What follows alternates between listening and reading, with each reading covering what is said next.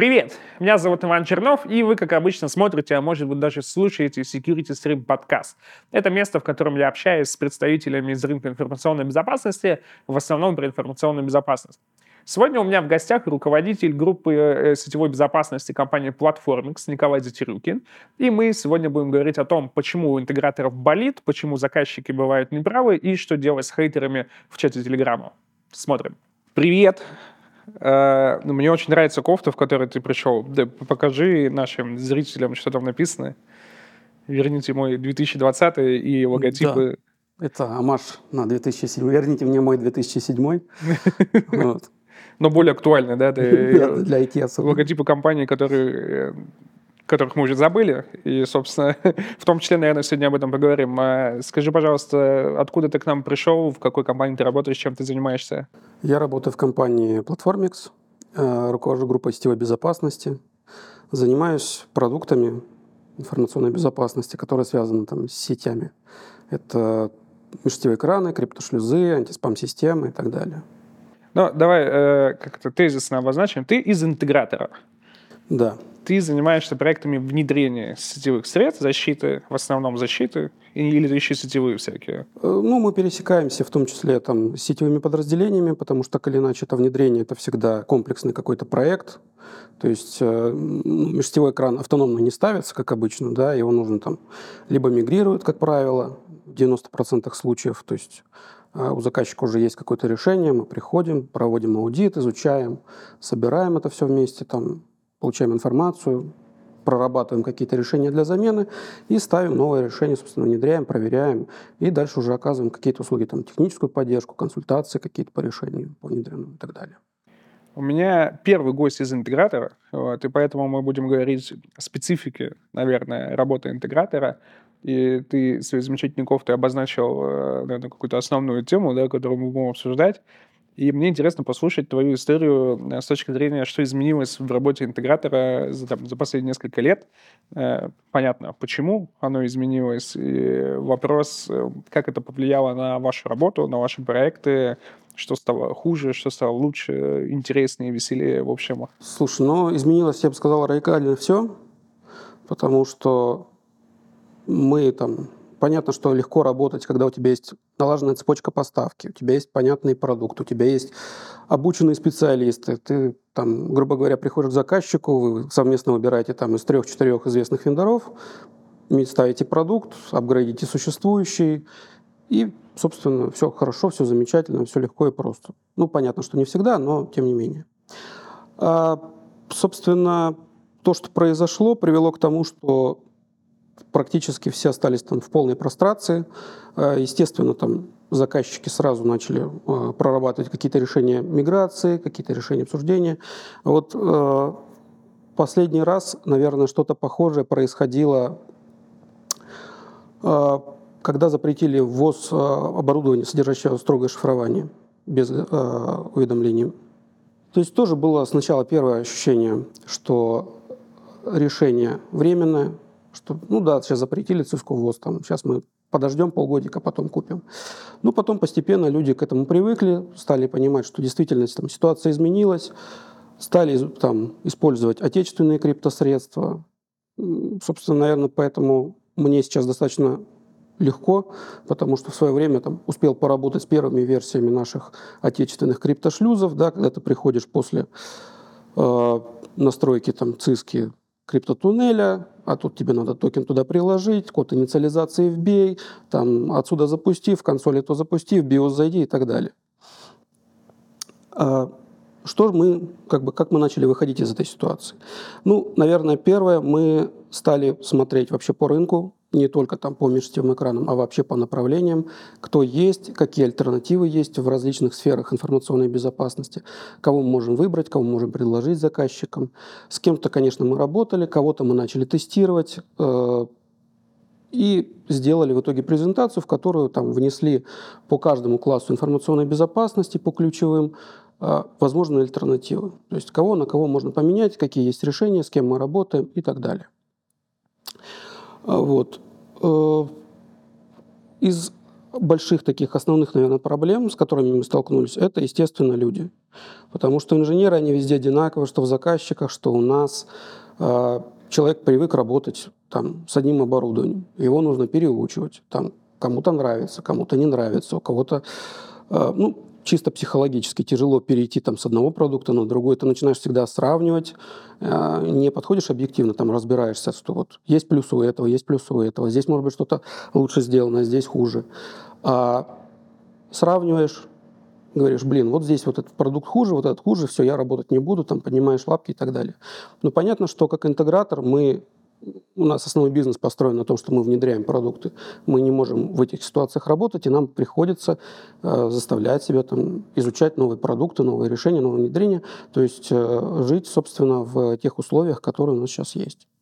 А как э, у вас история с э, вот этими завышенными ожиданиями заказчиков? То есть ты сказал то, что вот вы приходите, показываете какую-то альтернативу, и там начинается то, что там это хуже, это хуже, это хуже.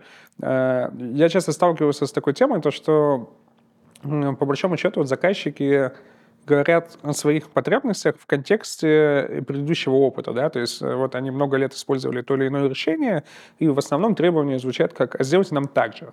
Но объективно, что это не работает, потому что даже, в принципе, там с вендора на вендора, который у тебя на кофте, тоже один к одному перейти весьма проблематично, да, то есть там у всех есть свои нюансы. Вот. И в данном случае вы как интегратор э, какую историю показываете заказчику, как вот с этими ожиданиями вообще можно работать? Как объяснить заказчику, что так не будет, и надо жить по-другому? По-другому. Но по моему ощущению, это вот сравнить, как э, если у тебя там девушка ушла, да, это вместо того, чтобы как бы свыкнуться с этой мыслью и начать жить там с новой, говоришь, а вот у тебя волосы не такие, вот у моей предыдущие были лучше. То есть все взрослые люди, но ассоциации они примерно такие же вызывают. А вот, ну, на самом деле тут э, с нашей стороны мы можем помочь заказчику, то есть обсудить. Действительно, э, многие проекты, то есть не скажу, что все были, конечно, миграции там между вендорами и так далее. Но, как правило, если решение заказчика устраивает, ну, раз там в 3-5 лет он просто обновляет коробку на новую, копирует конфигурацию, обновляет, ставит новую железку и дальше живет столько-то лет. Вот. А, были заказчики, которые скачут. У нас есть замечательный заказчик, который там наверное, по всем этим вендорам проскочил, ну, разве что Juniper у них, там, по-моему, не было в качестве межсетевого экрана. Вот, и вернуться к исходному. То есть такие тоже бывают ситуации. Но, наверное, основная задача здесь нас, как интегратора, там, помочь, рассказать, показать плюсы, показать преимущества, а, как-то ввести и облегчить, собственно, первый этап миграции. Потому что когда там у заказчика решение уже работает э, там, полгода, они уже к нему привыкают, они уже знают, какие у него болячки, они знают, что нужно делать там, в той или иной ситуации. И инженеры, когда уже понимают, как работать с продуктом, у них психологический барьер как бы снимается, и они дальше работают вот с тем, что есть. Ну, то есть, да, инженеры начинают работать с тем, что есть, и могут найти какие-то плюсы для себя, какие-то решения. То есть сравнение всегда более объективно. А сейчас, в принципе, вот как заказчики делали раньше, когда выбирали оборудование, они смотрят там, ну, то, что они знают. То есть вот Пришел инженер в компанию, он работал с Fortinet, устроился в компанию, в которой Fortinet. При выборе решения он выберет Fortinet. А, когда вот сейчас этого всего не стало, у нас, собственно, заказчики пошли по-другому, по другой стезе. Открываем там, не знаю, звоним знакомым, смотрим там всякие аналитики и так далее, кто чаще внедряется. Там две-три компании, которые везде ставят, давайте мы будем внедрять их. В принципе, наверное, в этом есть много здравого смысла, потому что ну, брать даже, пускай хорошее решение, которое будет там в одном-двух заказчиках, это ну, крайне плохая перспектива, потому что нужен рынок, то есть нужно и, ну, понимаешь, как э, вендору, если у тебя большое количество заказчиков, у тебя, во-первых, финансовые потоки на развитие, во-вторых, у тебя база для, ну, э, база обратной связи есть большая, у кого-то один функционал, у кого-то другой функционал, кто-то там набил шишки там в одном функционале. Обратная связь появилась. Проще дорабатывать, проще решать, чем ты берешь решение, ни у кого нет, ставишь его, и непонятно, в чем проблема начинается. Ну, это спорный, на самом деле, тезис, потому что, с одной стороны, я, конечно, полностью согласен с тем, что чем шире инсталляционная база у вендора, тем э, больше кейсов у него отработано, да, то есть больше баг-репортов, больше фиксов там и так далее.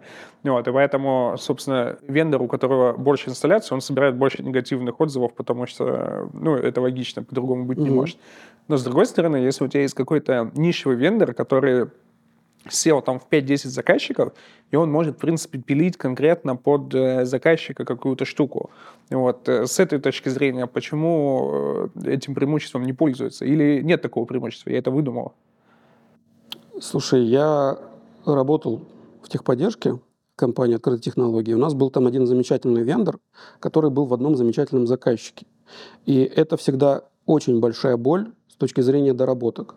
Допустим, та же доработка, там, не знаю, а, э, использования отечественного Microsoft, когда у тебя там кириллица возникает где-то в каких-то отчетах, в каких-то, э, не было реализовано. И вот с одним заказчиком реализовать этот функционал стоит очень дорого. И для одного заказчика никто, ну, объективно никто не готов платить такие деньги. Если бы у них было там 50 заказчиков, ну, естественно, это другой вопрос. Конечно, могут дорабатывать какие-то кастомные фичи, но вопрос цены и эффективности. Я понял тебя. А, тут у меня записано про документацию поговорить. А, вот какая-то была история у тебя с документацией, связанная с российскими вендорами, наверное, или что вот, это? это? Документация, я думаю, это вообще боль российских вендоров. Я не знаю, почему, откуда это ноги растут. Но если мы возьмем там любого иностранного вендора и сравним с отечественным, мы увидим, что там разница разительна. А в чем эта разница? Что, почему все говорят, то, что иностранная документация классная, а российская не классная? Что, вот, вот если взять две бумажки, в чем разница? Почему так? Потому что, ну, первое, наверное, что бросается в глаза, это вот отечественная документация, она всегда пишется по сценарию. Э, мы взяли там устройство, поставили его, настроили, и вокруг него какая-то сеть возрастает, вырастает. Соответственно, э, иностранная документация, она больше как бы подразумевает, что это оборудование куда-то встраивается. Там больше кейсов интеграции, больше кейсов какого-то интеропа, каких-то проблем. А у нас, ну вот э, там взять вашу базу знаний, да, там есть какие-то кейсы, когда мы там взаимодействуем с кем-то. Часто это просто там, не знаю, настройка IPsec. Вот мы настроили IPsec, вот, пожалуйста, ребят, работайте. А как с другой стороны должно быть настраивать? А какие особенности? А какие реализации? Проблема в том, что часто это все скрыто под движком. То есть у вас стоит там три галочки, и понять, что мне нужно с другой стороны настроить, мне нужно разобрать там пакеты, понять, а вот как это сделано. И после этого мы э, только можем там вторую сторону настроить. И такие документации, ну, достаточно много таких вопросов. Это только касается, допустим, руководства администратора. А всякие дополнительные документы, которые вот мы как интегратор часто используем, это там даташит, когда у тебя там, не знаю, открываешь, у тебя там 30 листов мелким текстом, все, весь функционал перечислен. И ты понимаешь, что там, если он есть, он хотя бы там хоть как-то заявлен, он хоть как-то работает. У нас часто это приходится искать там по руководству администратора, по каким-то маркетинговым документам, по каким-то инструкциям дополнительным настройки и так далее. То есть это первая проблема. Вторая проблема – там, релиз ноутс и баг киты, да. То есть сейчас, в принципе, начинают это публиковать, потому что ну, нужно понимать, с чем работать. Вот, э, но, как правило, этой информации недостаточно. Заказчик сталкивается, допустим, заказчик сталкивается с багом. Что мы делали раньше? Мы открываем релиз notes на его версию, смотрим, там, есть такой баг, нет такого бага, смотрим какие-то там предыдущие, следующие версии и так далее. Если мы видим что-то похожее, мы можем зайти на сайт, и там у нас будет расписано, что приводит к такому багу, при каких сценариях он появляется, насколько часто он появляется там, и так далее. То есть какая-то вот контекстная информация. А, видя там, я не знаю, классический там улучшена стабильность работы VPN в новой версии. Но это здорово, это, приводит, это понятно, что нужно обновляться, это понятно, что там а, заказчик может быть заинтересован в решении этой проблемы, да, но никто не хочет на менее стабильном VPN оставаться. Но с другой стороны, каждая новая версия, она все-таки несет там риск новых проблем, новых багов, и нужно взвесить. И заказчики приходят, как бы, если сами не могут, они приходят к нам, мы приходим к интегратору, э, мы приходим к вендору, у вендора уже спрашиваем, ребят, а что имелось в виду вот в этом баге? И добраться до автора вот этого конкретной записи бывает очень сложно чтобы понять, что действительно исправили, при каких сценариях. Ну, может быть, заказчику не нужно, и он будет спокойно там жить, ждать следующей версии мажорной. То есть тебе, как интегратору, было бы лучше, если бы вместо надписи «улучшена стабильность VPN» было бы написано, что там при соединении там, такого-то туннеля при таких-то условиях там происходила такая-то бага, и мы это исправили. То есть ну, больше конкретики, ты про это говоришь. Да. И что, как тебе эта информация поможет? Ну, допустим, мы приходим к заказчику, или там заказчик звонит, у нас э, после реализации бывают какие-то там кейсы, мы уже в индивидуальном порядке с заказчиком решаем. То есть часто вот где-то техническая поддержка, где-то просто мы внедрили заказчиком, уже его не бросаем. И он звонит и говорит, ребята, у меня вот такая такая проблема, у меня вот то-то, то-то случается. Дальше что мы делаем? Днем релиз ноутс, открываем, а там написано там. И решает это его проблему, не решает это его проблему. Может быть, у него там другая проблема с VPN, которая вот не имеет отношения к тому, что... А мы сейчас согласуем даунтайм на обновление, проводим обновление. Во время обновления может что-то пойти не так. Там надо вывести нашего инженера сверхурочно, надо вывести инженера-заказчика сверхурочно. А потом мы с ним обновляемся и приходим к тому, что проблема осталась. Дальше мы откроем техподдержку, и, соответственно, ну, ну по факту там день а, потерян, заказчик негативно относится, потому что мы не решили его проблему, а, руководство заказчика негативно, потому что проблема еще на день осталась и так далее. Поэтому, да, конечно, более подробная информация, она всегда лучше, чем... Угу. А, ну, плавно перетекаем э, в тему взаимодействия интегратора с вендором. То есть насколько сложно от отечественного вендора добиться вот этой информации хотя бы там тебе как интегратору, как техническому специалисту, что там, понятно, вы заказчикам это не рассказываете, вы мне расскажите, мне с этим работать дальше. Вот такие схемы работают у тебя? А, ну, смотри, а, опять же, когда у нас были иностранные вендоры, за время работы с ними накопился какой-то багаж там, личных связей. То есть всегда это лучше работать на горизонтальном уровне. А, то есть там, я мог позвонить человеку, который там, знает человека, который мне даст точный ответ 100%. Есть там ключевые какие-то специалисты, которые ну, если они тебе не сразу скажут, то, допустим, там, через полчаса он там соберет в лабораторию, все протестирует, даст ответ и так далее. А сейчас это, как правило, заново выстраивается. То есть проблема в том, что как раз нам нужно заново там общаться. Сначала заходим стандартно через верх. То есть звоним там, алло, Полина, здравствуй, у нас вот такая-то проблема, помоги, пожалуйста. Полина подключает какого-то человека. Если проблема известна, то, конечно, мы получаем быстро. Если проблема какая-то новая, редко встречающаяся или еще что-то, а, там идем по долгому пути, объясняем, показываем, стендируем там, и так далее. И часто в этот момент как раз уже подключается техническая поддержка, которая может решить эту проблему. Ну вот э, схемы взаимодействия тоже приходится выстраивать с нуля. А, самое интересное, что тут больше даже, наверное, не столько с технической части, сколько с коммерческой части. Очень сложно работать с отечественными вендорами. А, мы привыкли к чему? Запускаем там. Приходит запрос. У нас есть готовые конфигураторы, у нас есть возможности там выписки тестовых лицензий, у нас есть какие-то вот сценарии, когда мы уже можем начать работать с заказчиком, допустим, не как бы не афишируя ничего, то есть просто наш заказчик, он может быть еще не готов ничего покупать, но хочет просто пообщаться. А вот. Э, сейчас у нас фактически единственный способ там, получить коммерческое предложение – это написать письмо, в котором мы пишем, что вот такой-то заказчик, у него такие-то потребности и так далее. А письмо уходит менеджеру, менеджера, естественно, сейчас ну, невозможно реализовать там увеличить производительность 10 раз. То есть если раньше там было одно количество заявок, там, последние два года оно кардинально возросло. И какое-то время мы вполне себе нормально получали письмо там, в субботу в 11 вечера, вот ваше коммерческое предложение. Да? Отправили, через какое-то время, пускай с задержками, получили обратную связь, относим заказчику, заказчик говорит, а нам нужно скорректировать. И эта цепочка повторяется. Получается, что заказчик теряет время, мы теряем время, оборудование не продается, то есть все, собственно, в минусе. Ну вот э, ждем, когда, собственно, ситуация изменится. А это общая проблема всех отечественных вендоров, то есть э, все аналоги, которые пришли с российского рынка на замену. Я буду постоянно отсылать к твоей кофте, она великолепна абсолютно вообще. Я на нее смотрю больше не тебе в глаза. Вот, то есть э, все, кто пришли с российского рынка, да, заменять вот эту историю, они все оказались не готовы к этой автоматизации, да, можно это обозвать, все в ручном режиме. Или уже есть какие-то прецеденты? Ну, есть вендоры, у которых, допустим, есть опубликованный прайс-лист, опубликованы какие-то базовые конфигурации, но все равно за там, финальным коммерческим предложением тебе нужно к ним прийти, угу. а так как поток увеличился у всех, э, да, там приказ президента, прочие какие-то вещи, то, собственно, вот этот гэп, он увеличился у всех. То есть где-то, да, чуть-чуть лучше, чуть-чуть хуже. Там у каких-то вендоров, э, там, не знаю, для активации личного кабинета нужно писать письмо Ване Чернову, у каких-то еще что-то. Ну вот э, по-разному. Но проблема, она как бы, да, есть. Угу.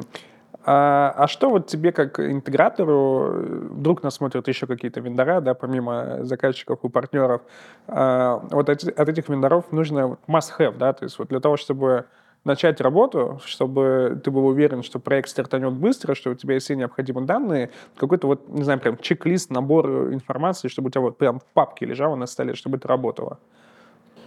Слушай, ну, наверное, такого прям списка готового нет. Как правило, мы, когда знакомимся с вендором, мы всегда берем сначала оборудование на тестирование, э, смотрим, пытаемся реализовать какой-то функционал, э, разворачиваем, у нас там богатая лаборатория, у нас много вендоров, у нас есть возможность, допустим, сделать какую-то интероперабилити, да, то есть там взять а, межсетевой экран одного производителя, подключить там песочницу другого производителя, CM третьего производителя там, и так далее. Потому что действительно такие сценарии, как правило, встречаются у заказчика. Сейчас нет вендора, который закрывает все. Если по результатам мы видим, что оборудование в принципе работоспособно, с ним можно, на нем можно реализовать функционал, то, что заявлено, то, что с ним можно работать, то есть не а, какие-то там даже с точки зрения интерфейса. То есть понятно, что там есть какие-то нюансы работы, да. Бывают заказчики, у которых очень много всяких правил сделано. И когда у тебя там интерфейс неудобный, ну, работать там с пятью тысячами правил, ну, это, ну, то есть я даже предлагать такое решение не буду наверное, заказчику. Если мы видим, что продукт в принципе работоспособный, но у него есть какие-то нюансы, э, я стараюсь все-таки подсвечивать, акцентировать заказчику, что, ребята, вот имейте в виду, вот мы когда делали, столкнулись с таким-то. Но на самом деле э, финальный какой-то результат мы получаем только после того, вот в процессе внедрения, либо пилота хотя бы когда мы внедряем решение уже конкретно в сеть заказчика, в инфраструктуру заказчика. Потому что и вылезают такие нюансы, и вопросы такие заказчики задают иногда, до которых ты бы сам никогда не додумался. Вот. Ну, берем паузу, разбираемся, стендируем, пилотируем, у себя уже повторяем какой-то сценарий, обращаемся к вендору, получаем обратную связь и так далее, и так далее работаем. И за счет этого нарабатываем как бы компетенции, нарабатываем опыт, а, ведем там внутреннюю базу каких-то своих знаний по продукту, ну и дальше, собственно, это идет там по нарастающей, когда мы уже знаем хорошо продукт, нам уже и легче его продавать, нам легче про него рассказывать, нам легче там внедрять. А, и у заказчика, собственно, заказчики спокойнее относятся к проекту, даже если какие-то проблемы, потому что они видят компетенции, они видят, что мы там готовы, можем реализовывать и так далее. Ты очень интересную фразу произнес. А, в таком случае я лучше вообще не буду предлагать этот продукт. А, а какой вот э, критерий отсечки? Вот смотри, вот у нас есть на рынке там по разным оценкам от 25 до 40 производителей НГФВ. Вот. И вот в какой момент, когда тебе приносят этот продукт, ты на него смотришь и говоришь, нет, ну это вообще нет. То есть что тебя может настолько оттолкнуть, э, я сейчас говорю не конкретно про НГФВ, а в целом, да, там про продукты, которым ты занимаешься, что типа нет, это я заказчику не покажу ни в каком случае. Слушай, ну, слава богу, у нас, во-первых, есть э, варианты, которые всегда можно показать заказчику. А если прям вот про негатив, ну, наверное, первое, что у меня там из реальных кейсов, это лингвистические ошибки, прям орфографические даже ошибки на интерфейсе. Да, ну тут ты как бы открываешь продукт, это его лицо, а у тебя там опечатки. Ну и как бы вот продукт может быть отличным, но лично у меня там субъективно уже начинается к нему негатив. Дальше смотрим по функционалу. То есть если система, мы в лаборатории ее можем развернуть, и она там три раза не упадет, ну, значит, ее хотя бы можно уже дальше рассматривать. То есть и вот поэтапно, поэтапно. А, совсем негативные вещи, ну, если система, не знаю, ну, реальный кейс тоже. Мы там настраиваем систему, активируем какой-то функционал, она ушла в перезагрузку. Угу. Ну, блин, ну, Дальше включаем функционал, она опять приходит перезагрузку. Да, мы ее потом настроили, она потом работает, но вот получается, что не тронь, она как бы падать начинает. Но ну, ты больше говоришь про качество э, именно внедрения, стабильности какого-то вот процесса эксплуатации, а именно с точки зрения наличия каких-то фич. То есть может быть такое то, что, там, не знаю, тебе принесли там, 26-й НКФВ, ты такой, а, нет, здесь нету там НАТО, я не буду это предлагать заказчику, потому что в НКФВ обязательно должен быть НАТО. Ну, я как пример просто привожу. Тут какие-то вот подобные истории вообще могут быть, как отсечка, там, какой-то список must-have? Мне кажется, вопрос с подвохом про НАТО. Э, просто пришел в голову такой пример. НГФ без НАТО, почему нет? Понятно. А, ну, естественно, у нас а, там есть люди, которые занимаются там внедрениями уже там несколько лет. Там, кто-то 10 лет, кто-то больше. Все работали там, у меня опыт работы с фаерволами еще начиная, наверное, с Cisco Pix. И понятно, что заказчику там тот или иной функционал нужен. Если его нет, ну, мы предупреждаем честно заказчику, что вот продукт вроде неплохой, но вот этого функционала нет, он там появится там тогда-то, тогда-то, мы можем взять вам, показать, можем себя протестировать, можем себя собрать, рассказать вам, но вот объективно такая ситуация. То есть э, в данном случае, конечно, отсекать мы никого не будем, но расскажем, покажем. А, по поводу функции, сравнения функций, это вообще такая сложная тема. А, сайт вот anti-malware, да, там есть э, сравнительный анализ фаерволов, насколько я знаю, там в том числе вендоры участвовали активно в подготовке этого документа. Но вот э, проблема в чем? Мы его брали, мы его анализировали, пытались даже актуализировать. Э, во-первых, очень быстрое устаревание. Каждый вендор выпускает там в год, я не знаю, там одну, две, три версии, там кто-то больше, кто-то меньше. В каждой, э, опять же, появляется новый функционал. А, возвращаясь к теме релиз новый функционал может быть написан в виде там, э, не знаю, добавили поддержку там USPF. А что конкретно вы добавили в поддержке USPF? Это может быть просто там галочка «Включить USPF», настроить адрес. Это может быть э, там расширенные какие-то параметры. То есть как сравнивать? Если мы идем каждую галочку, ну, это просто титанический объем работы. Если мы упрощаем до какого-то там пункта есть нет поддержки, опять же мы теряем много деталей и сравнение становится очень необъективным. А, поэтому по функционалу мы а, проходим по требованиям заказчика. То есть сначала собираем, что заказчику нужно. Если функционал есть, мы предлагаем на тестирование. Рассказываем, показываем, что можно сделать пилот. Вот большой плюс отечественных вендоров, что всегда дают все на пилот. Есть легко, там кто-то там вообще саморегистрация, кто-то там достаточно письмо написать, и тебе там на завтра уже будет все лицензии, активируешь, смотришь, тестируешь у заказчика. А, почему а, простое сравнение по даташитам я считаю некорректным, потому что, опять же, во-первых, возвращаясь к тем, что там какие-то галочки могут быть просто выставлены, что-то может быть для маркетинга сделано, что-то может быть там а, для каких-то вещей, заказчику при выборе решения, конечно, просто. Мы открываем даташит, по даташиту посмотрели одного вендора, второго, сказали, вот это отличные ребята сделали выбор. Да? Но на практике так не работает. То есть тебе нужно, во-первых, понять надежность системы, а, юзабилити системы, а, какие-то функции, которые действительно тебе нужны. Ну, не знаю, там, каких-то вещей, зачем тебе поддержка этих вещей в продукте. Она иногда там, к нестабильности приводит, еще к каким-то вещам. Поэтому самые э, крупные заказчики, они собирают у себя стенды, повторяют какие-то куски прям своей инфраструктуры, э, тестируют, э, делают нагрузочное тестирование не перфом там, или там спид-тестом, а ставят X, эмулируют работу протоколов, там, телефонные протоколы, которых свои специфики, там а, SSL протокол, который нужно распаковать, нужно расшифровать, посмотреть, что там внутри находится, прогнать через IPS, проанализировать, выдать какой-то вердикт. То есть и когда уже вот реальные нагрузочные тестирования с реальными протоколами, тогда у них получается корректная обратная связь. То есть этого смотрим, дальше этого смотрим, дальше этого мы задвигаем, его не трогаем. Но, к сожалению, покупая там один межсетевой экран, конечно, никто этим не будет заниматься, потому что стоимость такого там пилота, она сильно превышает стоимость продукта. Ну, и тут еще сразу вытекающий такой комментарий, Э, ну, понимать объем функционала в каждом продукте, да, обнимать, э, понимать, обнимать, говорю, понимать э, какую-то специфику каждого продукта, то, что, да, это заявлено, но это работает не совсем так, как надо, да, или есть какие-то нюансы, Ну, невозможно же одной компании быть экспертом там в 25-40 производителях НГФВ. То есть, очевидно, надо как-то отсекать в любом случае. И э, вопрос вот этой вот э, экспертной мощности каждого интегратора, он все равно, получается, сужает выбор для заказчика сразу же. Потому что вот приходит заказчик и говорит, слушайте, ну мы эксперты там в 5 НГФВ, вот давайте их сравнивать. Заказчика устраивает такой подход? Ну, опять же, заказчики, как правило, находятся на рынке, они там посещают какие-то форумы, с кем-то общаются, смотрят продукты. Они часто смотрят отдельно продукты. То есть мы там приходим, говорим, вот тот-то, то говорят, а мы смотрели. А, там, классический вопрос, а когда вы смотрели? Потому что все постоянно развивается, все там новое. Но, естественно, пропускной способности нет такой, чтобы обеспечить там тестирование, пилотирование всех вендоров постоянно, там, с каждой новой версией, с каждым новым функционалом.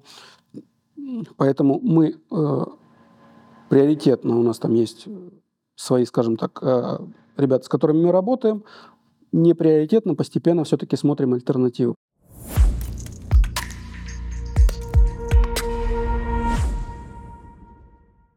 А мне очень понравился момент, где ты произнес то, что ну, вы связующее звено, да, как бы между заказчиком и вендором, и что, типа, вот это есть, а вот это нам сказали, что будет там тогда-то.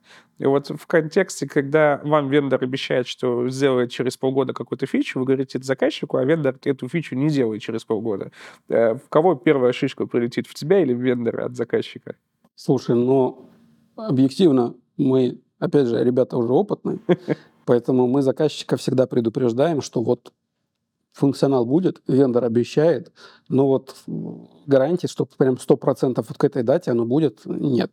Понятно, что все закладываются всегда там, ну, что не знаю, квартал плюс квартал, да, что он не реализует. А вот. Э, но когда это сильно дольше, конечно, заказчики расстраиваются. Но мы стараемся не обещать заказчику реализовать тот функционал, которого нет вот конкретно сейчас. Что, да, ребят, мы, ну, мы, понятно, что мы не можем нести ответственность за там, действия третьей стороны. Если вендор обещает, вендор может прийти к заказчику и лично ему что-то пообещать, чтобы потом вопросы все были конкретно к этому специалисту. А вот, э, его там потом уволили тихо. Но, опять же, там э, есть договорные условия, есть э, техническое задание, которое мы должны реализовать. Если там прописаны конкретные требования, мы обязаны заказчику его реализовать. Поэтому под таким в такой контракт мы, скорее всего, просто не пойдем. А, мы когда обсуждали момент взаимодействия интегратор-вендор-заказчик, э, там про обещания, про это все, мне вспомнилась в голове картинка, наверняка ты ее видел, где такой треугольничек, вендор, заказчик, интегратор, между ними стрелочки, и все друг Я, на друга, да. что вы творите, ну там дальше нецензурно, э, это вообще отличная история. А, когда ну, вообще, вот это взаимодействие, да, трехстороннее, вендор, интегратор, заказчик, э, в ходе там, планирования проекта, в ходе пилотирования, там же много возникает вопросов друг к другу всегда, всех, э, от каждого к каждому.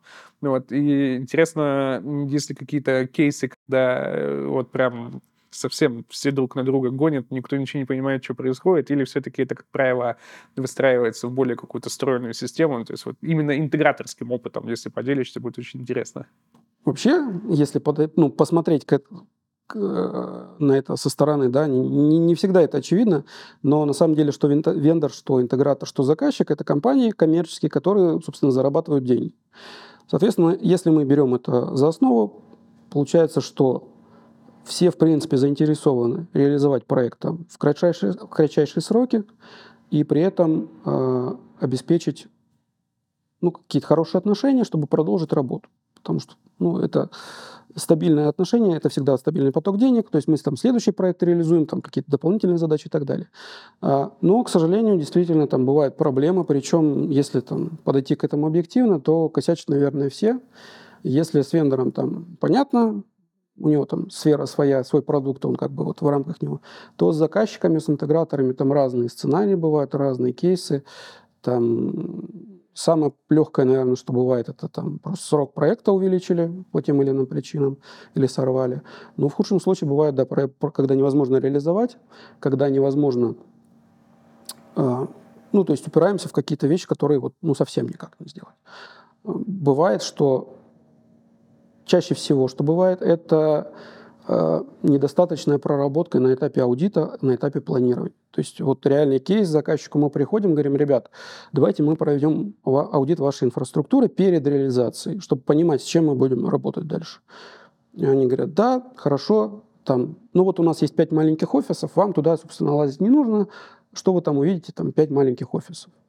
Когда начинаем реализовывать проект, уже вроде как бы закончили, выясняется, что в одном из этих офисов э, сделана какая-то очень там, специфическая схема отказоустойчивости с тремя провайдерами, очень критичный сервис, который там всем нужен и так далее. И мы приходим, собственно, к вопросу, что делать дальше. Понятно, что, опять же, мы не заинтересованы там, портить отношения с заказчиком, пытаемся какие-то найти варианты, э, там, проработка, тестирование. Когда мы уперлись в то, что мы не можем, мы обратились там, к вендору, что, ребята, вот, пожалуйста, сделайте вот такой-то функционал потому-то, потому-то. Вот. Бывает, э, там, косячат интеграторы, да, там, все там должны пройти свой путь. Там, каждый инженер должен набить там, пару шишек, чтобы потом начать работать уже э, с этим, да, там, в том числе я там не исключение, когда ты молодой, энергичный, приходишь первый заказчик, начинаешь что-нибудь настраивать, там, раз, там, не знаю, заблокировал консоль где-нибудь там в Новосибирске. И все, и у тебя как бы оборудование недоступно, тебе надо работать, приходишь к начальнику с понурой головой, говоришь, вот так и так, вот извини, пожалуйста, такая ситуация случилась. Да, если начальник адекватный, ну, все понимают, что люди молодые, люди косячат. Потом у меня был сценарий тоже, ну, правда, на опытной эксплуатации. В процессе настройки там классическая ошибка достаточно, там PortChannel начал настраивать не с той стороны, отвалился сот вообще. Ну, тоже, собственно, ты уже такой молодой, опытный, вроде в интеграторе уже полгода проработал, начинаются косяки. Поэтому, э, наверное, реализация проекта в принципе подразумевает какие-то проблемы, и чем больше вовлеченность всех сторон, ну, то есть э, никто изначально не заинтересован в том, чтобы сделать плохо. Все стараются сделать хорошо. И если со всех сторон есть позитивная обратная связь, а, там заказчик заинтересован в реализации проекта, у заказчика и специалисты заинтересованы в реализации проекта, что не всегда правда бывает, да, когда у нас руководство хочет, а инженерам как бы это не нужно. Когда вот собираются все такие люди, то, как правило, проект идет лучше, проект идет быстрее, а, и проект идет качественнее, потому что в том числе интегратор работать не в режиме пожарной команды, когда мы что-то сделали, у нас вскрылась там еще проблема, у нас выяснилось то, что заказчик там вспомнил, что у него там еще какие-то задачи, а планомерно мы реализуем, мы все делаем хорошо, мы проверяем, мы себя же контролируем, мы помогаем заказчику, и, собственно, результат получается всегда лучше. Ну, это прям какой-то мир э, розовых пони, да? Э, про пожарную команду, про техподдержку мы еще поговорим, но вот э, история про то, что все заинтересованы, все хотят сделать хорошо, давайте делать этот мир лучше. Но ты правильно прокомментировал момент, что вот кейс, когда начальство хочет, исполнитель не хочет, это, наверное, один из самых несложных. Но по большому счету за последние пару лет мы видим историю, когда у всех все и так было прекрасно, и всем все нравилось, но вот резко надо все переделать из-за внешних обстоятельств. И такой проект, он начинается уже изначально с негативной оценки. Ну вот сразу же, потому что у нас все было хорошо, и нас заставляют все переделывать, потому, ну, внешние обстоятельства заставляют. Вот этот момент, э, он же встречает сопротивление вообще, ну, во всех историях абсолютно. Ну, начнем немножко там с инженеров. Э, инженеры — такие люди, которые вот классически привыкли какой-то вот к своему они там прикипели, и любые перемены для них это там плохо. Ты вот э, там на гитаре не играешь, нет. Вот есть э, там производители, такие как Gibson, как Fender, которые там с 60... я знаю. с 60-х, 50-х годов производят свои, свои инструменты. Они считаются очень хорошими, но они очень плохие на самом деле. То есть э, с точки зрения там, технологии производства и так далее, вот есть традиция, традиция, вот мы в рамках этой традиции делаем, и мы работаем. Вот по-другому нельзя. Вот если они сделают хорошо, по там, современными техпроцессами, будет то еще хуже. А, собственно, отсюда и инженеры такие. Они привыкли, их все устраивает. Даже если там продукт, э, там, опять же, там, из этих ребят меняешь кого-то, всегда возникает негатив. То есть э, у нас были там разные веселые сценарии миграции, там а, всегда возникает негатив. Тут нужно понять, во-первых, а, в чем конкретно возникает он. То есть либо это объективная какая-то ситуация, либо это субъективное отношение конкретного инженера. Вот. Если это э, строго негативное отношение конкретного инженера, тут все понятно, как с этим работать. А, показываем инженеру, отправляем на обучение, тестируем, э, прорабатываем какие-то кейсы, совместно с ним подключаем его, чтобы он тоже получал опыт. И, как правило, это сходит на нет. А, ну, в том числе можно там пример наших инженеров привести, да, когда человек первый раз знакомится с продуктом, там, с тем же юзергейтом, обратная связь обычно, вот, там то не работает, это не работает, это не работает. Если у меня нет времени, ну, скорее всего, я поверю своим сотрудникам, да, и скажу, что продукт плохой. А если у меня есть время, и мы там начинаем садиться вместе, разбираться, детализировать, ну, наверное, обратная связь может как-то поменяться.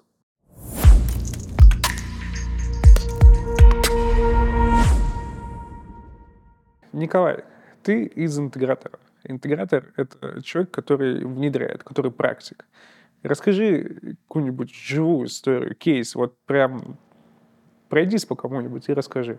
Слушайте, ну на самом деле там кейсов-то достаточно много. Вопрос, что ну, действительно все-таки не все лучше рассказывать. А вот, э, классические примеры, которые вот мы там, из-за которых у нас там боль возникает, да, это заказчик написал ТЗ. Читаешь ТЗ, вроде ты там понимаешь, как это реализовывать, все, начинается реализация, заказчик тебе приходит с какими-то странными требованиями. Ты говоришь, ребят, в ТЗ такого нет. Они говорят, а видите, там написано ИТД, реализовать то-то, то-то, ИТД. А вот я считаю, что ИТД – это вот этот вот функционал. Да, и там смотришь на продавца, который отвечает за какую-то финансовую выгоду от проекта, и он уже сидит, там глаза закрыл, говорит, давай, давай, давай, ничего страшного, там реализуем, там хорошо. А вот. А, вторая большая боль – это когда мы реализуем какой-то проект, который был э, либо недостаточно проработан, либо, наоборот, заказчики э, уперлись в то, что э, долго пилотировали, долго тестировали, а срок уже поджимает. То есть реальный кейс, там большая, огромная миграция, огромная инфраструктуры, нужно выполнить там до новогодних праздников, потому что у них начинается там высокий сезон, работы мы все прекращаем, мы рубим бабло на год вперед. Оборудование, там конкурс начали играть в августе, оборудование приехало в сентябре, и тебе нужно за два месяца все срочно сделать. И как бы такой бонус, что текущее оборудование 100% не переживет высокий сезон. То есть 100% у заказчик не сможет там выполнять свою основную бизнес-задачу, поэтому кровь бизнеса он должен мигрировать. И начинаются как бы веселые, веселые вещи. Вот. Э, из там, тоже таких прикольных кейсов могу рассказать. У нас были такие продукты, проекты «Безопасные города». Не участвовали? Участвовали, конечно, но это уже как это в свое время в каждом городе эти проекты проходили в каждом крупном. Вот. У нас был крупный интегратор, который я работал до этого в другой компании, который участвовал в проектах безопасного города. И, ну, слава богу, я там не сильно пересекался, там всегда было очень весело, народ постоянно менялся, там э, руководство не очень понимало, что оно хотело. В результате в один прекрасный момент прихожу я на работу, меня вызывают на совещание, там сидит все руководство наше, весь технический блок, и говорят, у нас э, проблема, э, там, через два месяца решение должно быть презентовано первому лицу государства, а у нас как бы там еще работы даже не начинались. И вот ты приезжаешь э, на объект, в серверную, в помещение, которое должно называться серверной, у тебя нет электричества, в помещении нет, у тебя нет кондиционирования, в помещении, в здании вообще нет электричества для требуемой мощности. У тебя нет кондиционирования, серверная у тебя нет стены одной, завален по полу и с мусором, и тебе нужно как бы в данных э, сценариях реализоваться. Когда у тебя такие проекты постоянно или периодически происходят, ну, конечно, ты уже начинаешь там меньше обращать внимание на проблемы отечественных вендоров, ты начинаешь решать там какие-то другие задачи. Вот. И в данном случае, наверное, решает все-таки уже опыт, коллеги, без которых, конечно, не обходится там ни один проект, без помощи которых и так далее. А, мы потихоньку подходим к концу, и сейчас вопрос будет вообще не в тему нашего разговора, который мы вообще никак не упоминали.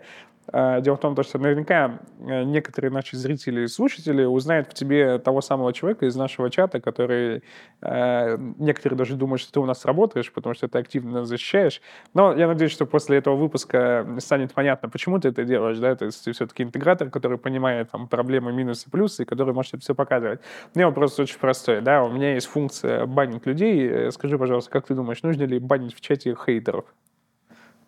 Слушай, ну если откровенных хейтеров, и люди приходят там с какой-то негативным просто отношением просто ради негативного отношения, то, конечно, стоит банить, как бы, ну, никому неприятно это читать.